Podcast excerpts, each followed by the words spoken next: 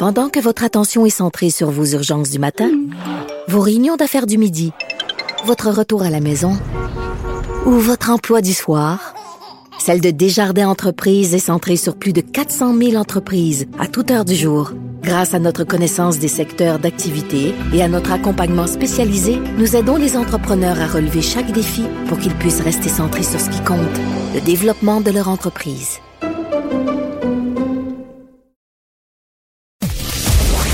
L'étoffe d'un vrai président. Vincent Dessureau anime. Que Dieu bénisse l'Amérique. Depuis le début euh, de, du, du, podcast, on, euh, a un allié euh, numéro un et ça a été la euh, bon, la, la, la, chaire Raoul d'Endurant, euh, qui nous ont, avec qui on a parlé là, sur, avec plein d'experts dans différentes facettes de ce, ce, qui se passe dans l'actualité américaine. Je pense que ça a permis de prévoir les là, dans certains cas et de vraiment comprendre qu'est-ce qui se passait euh, chez nos voisins du Sud. Et je suis très content aujourd'hui de recevoir le professeur titulaire de sciences politiques et le président de l'Observatoire sur les États-Unis et fondateur de cette chaire, Raoul Dandurand, l'Université du Québec à Montréal, Charles-Philippe David, euh, qui est en ligne. Monsieur David, bonjour. Bonjour à vous. Euh, très heureux de vous parler alors qu'on commence cette, euh, cette nouvelle ère euh, aux États-Unis avec un tout autre ton. Et on a vu, peut-être commencer, parce que bon, Joe Biden, évidemment, commence là, sa, sa, sa, présidence. on a clairement vu que son point numéro un, c'était la pandémie. Est-ce que c'est vraiment ce qui est... Tout, tout peut attendre comparé à la pandémie dans l'horaire de Joe Biden présentement? Ben, c'est certain que ça va occuper euh, la plus grande partie de son euh, de son de son emploi du temps. Ça, c'est c'est sûr. Et d'ailleurs, déjà, il a commencé à prendre des décisions très importantes, comme par exemple imposer le port du masque aux employés fédéraux et imposer le port du masque lorsque les gens se présentent dans les édifices de la fonction publique fédérale américaine et dans les institutions euh, fédérales. Marquez que vous allez me dire ça, ça couvre pas la totalité du territoire non. américain. C'est un début. Lui-même portant le masque et euh, tous euh, ses, euh, ben, la vice-présidente aussi et tous ses conseillers portant le masque, ben, ça, détonne, hein, ça tranche complètement avec l'attitude de Donald Trump qui était ben, plutôt de ne pas le porter évidemment, puis de dire que c'était pas très important finalement de porter le masque. Euh, 400 000 morts plus tard, je pense que la preuve est faite que c'est quand même quelque chose d'important à faire. Est-ce que, bon, évidemment, dans, euh, Joe Biden, dans son, euh, dans, dans, son discours, le mot a été unité. Euh, il l'a dit au moins une bonne dizaine de fois. Est-ce oui. que, par contre, quand on veut faire de réels changements, et la liste des choses à faire pour Joe Biden, elle est longue, là, même s'il a déjà enfilé les décrets, euh, c'est beau, l'unité sur papier. Est-ce que c'est possible pour Joe Biden de conserver cette unité-là en faisant de réels changements? Je comprends que là, il est, euh, les démocrates contrôlent, euh, contrôlent le Sénat, c'est plus facile pour lui. Mais est-ce qu'à un moment donné, il va devoir piler sur quelques pieds et ce ton-là risque de changer? Non, ce ne sera pas facile. Hein? Euh, ça, je pense que de toute façon, il doit être bien, bien conscient que sa tâche est très ingrate. Vraiment, elle est euh, l'ambition de changer euh, complètement le cours des dernières années. C'est une mission redoutable. Oui, vous avez raison. Les fractures sont énormes actuellement, non seulement dans la vie politique américaine, mais au sein même de la société américaine.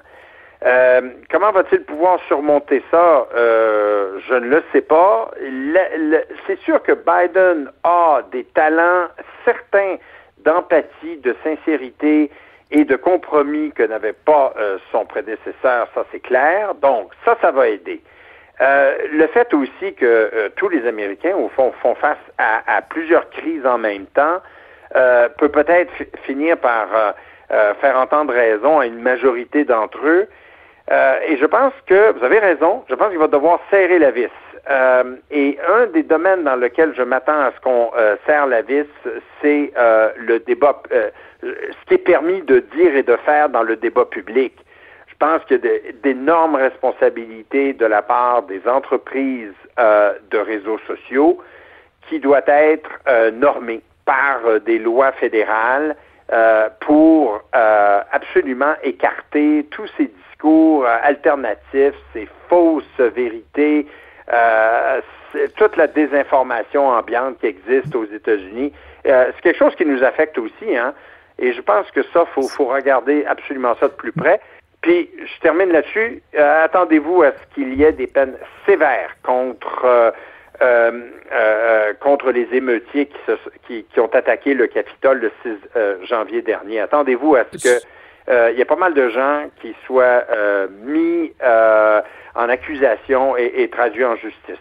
Il n'y aura pas de, pas, de passe-droit pour ces gens-là. D'ailleurs, même, même du coup, en raison aussi de la mort d'un policier, on a l'impression que les enquêteurs ont le couteau entre les dents. il y aura donc des peines très sévères pour ces gens-là. Oui, puis j'ajoute une autre chose que je pense qu'il ne faut pas passer sous silence. Euh, Donald Trump euh, a quitté. Euh, c'est la seule fois que je prononcerai son nom. C'est correct. et son taux de popularité, j'appellerais presque d'impopularité, est au plus bas de toutes les années qu'il aura passées à la Maison-Blanche on est autour de 30% Donc, ça veut dire quelque chose, ça. Ça veut dire que même les partisans euh, de l'ancien président, je pense, ont réalisé quand même que ce qui s'est passé le 6 janvier a dépassé euh, les bornes, a franchi euh, une ligne qui, qui même pour probablement plusieurs de ces gens-là est inacceptable. Alors, je pense qu'il y a quand même Malgré, évidemment, bon, le fait que c'est une société très divisée, puis on réglera pas le problème demain du suprémacisme, de l'extrémisme, euh, ni du terrorisme domestique, euh, il, reste quand même que peut-être Biden peut arriver à exploiter le fait que là, ils ont eu une sacrée euh, trouille, une sacrée leçon là, le 6 janvier. Est-ce qu'un des éléments quand même qui a eu le plus d'impact, euh, ça, demeure la suspension de Twitter? Parce que euh, j'ai l'impression, moi, le 20 janvier, pendant l'investiture, en temps normal, on aurait attendu quel tweet là, en direct d'Air Force One Trump aurait pu sortir comme euh, pour, pour mettre le feu, que dans les heures qui ont suivi, il aurait fait la même chose, qu'il aurait commenté les décrets que Joe Biden aurait fait. et tout ça, cette tempête-là, ce cirque, c'est complètement arrêté. Est-ce que ce, calme-là qu'on connaît depuis le, le 20 janvier, en fait, on le connaît depuis que Twitter a coupé le sifflet euh, à l'ancien président.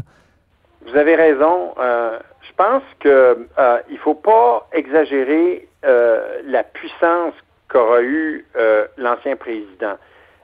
il a été un élément extraordinairement perturbateur de la société américaine, mais peut-être les gens vont découvrir qu'il y a un après.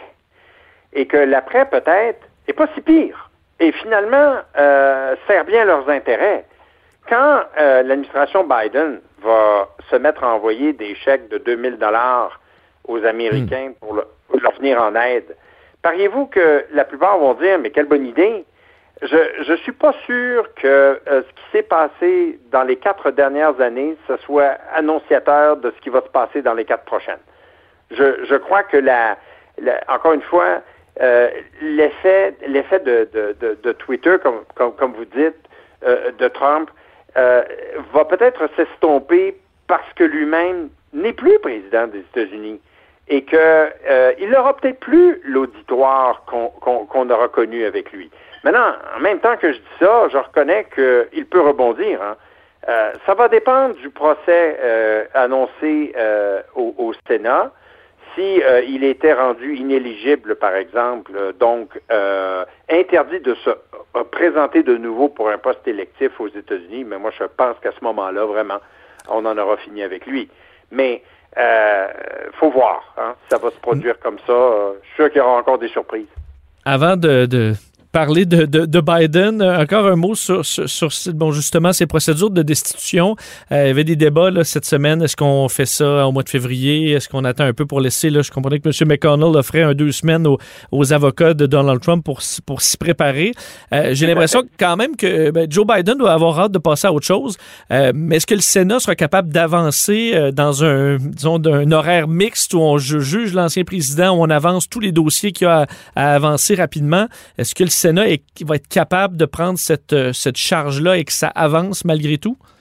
C'est une très bonne question. Euh, ce que vous dites, c'est ce que Joe Biden d'ailleurs souhaite. Le président Biden demande euh, vraiment au Sénat de partager également son temps entre les projets de l'administration Biden, à commencer d'ailleurs par la ratification de toutes les nombreuses nominations qui traînent hein, pour former son gouvernement, pour désigner ses secrétaires, qu'on appelle ici ministres, alors ça, c'est quand même quelque chose de très urgent, si vous voulez faire fonctionner votre gouvernement et aller de l'avant avec votre programme, il vous faut quand même vos, vos représentants dans tous les ministères. Alors, ça, c'est un travail très, très urgent que doit faire le Sénat. Donc, oui, il va falloir qu'il y ait une attribution égale de tâches entre servir l'administration Biden quand même, et puis, et puis procéder avec, avec le procès de Trump. Ce que je crains, c'est que lorsque ce, et si ce procès commence, comme je pense que ce sera le cas, euh, pariez-vous, ça va retenir toute l'attention des médias? Autrement dit, euh, le, Sénat, moi, je, pense qu'en théorie, ils vont peut-être vouloir euh, partager leur temps, mais moi, je pense pas que l'attention médiatique va leur permettre beaucoup d'être épargnés de, toute l'attention, toute la pression qu'ils vont recevoir sur souvenez en février dernier quand même, hein, les transmissions en direct des procédures, je pense que ça va être quelque chose. Euh, Joe Biden euh, veut rebâtir ses alliances qui ont été usées, mises à mal par, par Donald Trump. Euh, bon, on l'a vu, on fait partie des privilégiés. Le, Justin Trudeau, du moins, qui est, le, qui est, le, premier à recevoir un appel de Joe Biden. Normalement, le président va se lancer dans certains voyages à l'international qui sont rendus beaucoup plus complexes ou même impossibles pour un certain temps avec la, avec la COVID. Il faudra voir aussi avec ces grands voyages-là, ça peut peut-être être épuisant pour un, un homme à l'âge vénérable comme Joe Biden. Euh, ce chantier-là euh, international, est-ce qu'il sera difficile pour Joe Biden? À quoi on s'attend euh, de lui pour les prochains mois à ce niveau-là? Ben, il a dit que le mois de février, ça s'en vient vite, servirait à redorer le blason des États-Unis dans le monde. ce que ça veut dire concrètement, je pense, c'est deux choses. Oui, en effet, il va envisager son premier voyage à l'étranger quand même. Je pense que c'est pas interdit de penser que il a assez de protection et de mesures en place pour, pour effectuer un tel voyage. Ce sera peut-être ici. La question, c'est de savoir où, en fait. Est-ce que ça va être au Canada? Ça va être en Europe? Euh, euh, ça, c'est pas c'est pas du tout certain. On ne sait pas où. Ben, Ottawa, c'est moins loin, puis il n'y a, pas de, a pas de décalage horaire. Exactement. C'est bien. C'est facile. il peut aller au Mexique aussi, alors. C'est vrai, tout à fait. Euh, pour, pour, euh, pour, euh, pour rappel à, tout le monde, Trump lui avait décidé, avait choisi d'aller en Arabie Saoudite comme premier pays qu'il avait hmm. visité. Vous voyez un peu les choix. Euh, c'est pas mal différent. La deuxième chose, cependant, que Biden va faire, c'est simplement aussi de prendre beaucoup de décisions qui vont influencer lourdement l'orientation de la politique étrangère américaine. Et il a déjà commencé par décret présidentiel, rejoindre, renouer avec, par exemple, l'Organisation mondiale de la santé, ramener les États-Unis dans le traité de Paris sur l'environnement.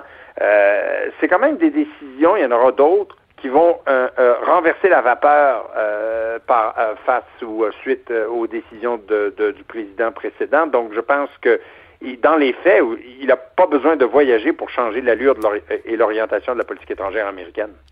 Euh, on est allé à l'étranger. Revenons vraiment au plus près de Joe Biden, son, son propre parti. Euh, là, avec bon, tout ce qui s'est passé entourant euh, Donald Trump, c'est un peu, je pense, unifier, unifier les forces, à tempérer un peu l'extrême gauche du, du, du, du, parti.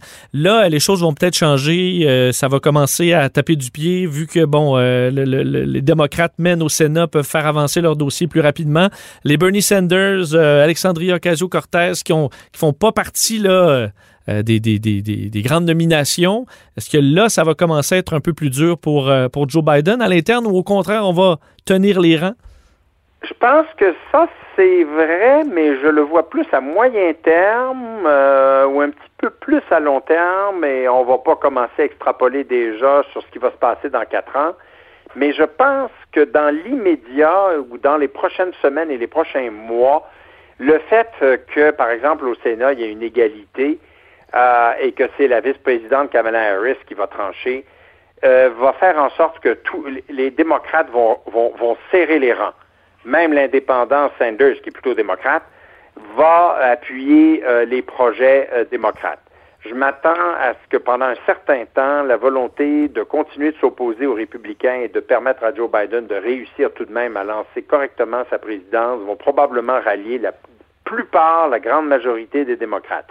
Mais vous avez raison de dire que s'il y a des lignes de fracture dans le Parti républicain, ça on le sait, mais il y en a aussi effectivement dans le Parti démocrate. Et euh, l'aile gauche, très progressiste, euh, c'est vrai, peut dans quelques mois peut-être commencer à taper du pied parce qu'elle trouve que les politiques centristes de Joe Biden ne leur plaisent pas ou sont insuffisantes dans les changements qui sont espérés. Vous avez dit pas vouloir extrapoler dans quatre ans. Je vous y amène quand même un peu parce que oh. euh, on sait que Joe Biden va probablement être un président d'un seul euh, d'un seul mandat.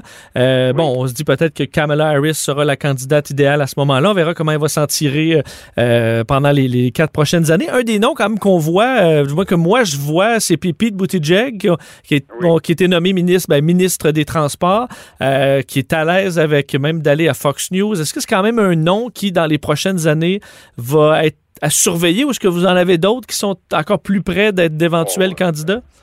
Il y a beaucoup de jeunes politiciens et légèrement moins jeunes qui se sont euh, bien positionnés, je pense, pour l'avenir et qui ont fait quand même bonne impression. Tout le monde a rallié Joe Biden parce que c'était finalement le, le candidat par défaut qui était jugé comme celui qui pouvait vraiment battre Donald Trump. Mais je pense que dans trois ans, parce que parlons au fond de déjà trois ans, dans trois ans, ils vont. Ça va tellement vite, oui. Oui, oui, leur grande campagne des primaires. Attendez-vous à ce que des euh, Amy Klobuchar, des euh, Pete Buttigieg, euh, ma foi, qui sait, peut-être encore Bernie Sanders, peut-être Elizabeth Warren ou d'autres. il y aura d'autres noms. Hein. Il, y a, il, y a, des gens aussi très progressistes Stacey Abrams, par exemple, qui pourrait vouloir euh, se présenter. Mais il est évident pour moi que je pense Kamala Harris, à moins d'un scandale ou d'énormes faux pas, euh, a toutes les chances, toutes les chances euh, d'être la désignée démocrate.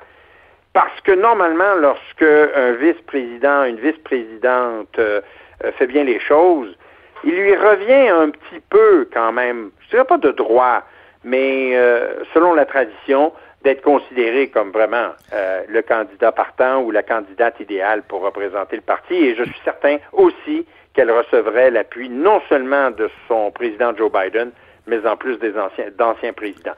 Donc ça, du côté démocrate, je pense que c'est euh, d'abord et avant tout l'avenir se trace pour elle. Est-ce qu'il y aura peut-être une soif d'un peu, euh, peu de jeunesse? Je vois Kamala Harris comme la jeunesse. C'est sûr qu'on parle de d'octogénaire, ou ben, fait presque ah dans le cas de, de M. Biden. Est-ce qu'il y a quand même un désir à un moment donné chez les Américains de, de, laisser la place à une nouvelle génération? Oui, ben je pense qu'elle est en train de s'installer, cette euh, nouvelle génération. Et, encore une fois, je pense que c'était l'exceptionnalité du président précédent et la situation épouvantable qu'il a laissée derrière lui qui a fait qu'on a rallié un autre octogénaire pour euh, pour euh, pour lutter ou pour euh, gagner contre lui, mais je pense que tranquillement, on va faire place à une nouvelle génération. J'en suis à peu près sûr, ça. Ce sera à suivre dans les prochaines années. Monsieur David, c'est un grand plaisir de vous parler. Merci beaucoup. Plaisir partagé. Au revoir. Charles-Philippe David est euh, professeur titulaire de sciences politiques, président de l'Observatoire sur les États-Unis, fondateur de la chaire Raoul Dandurand.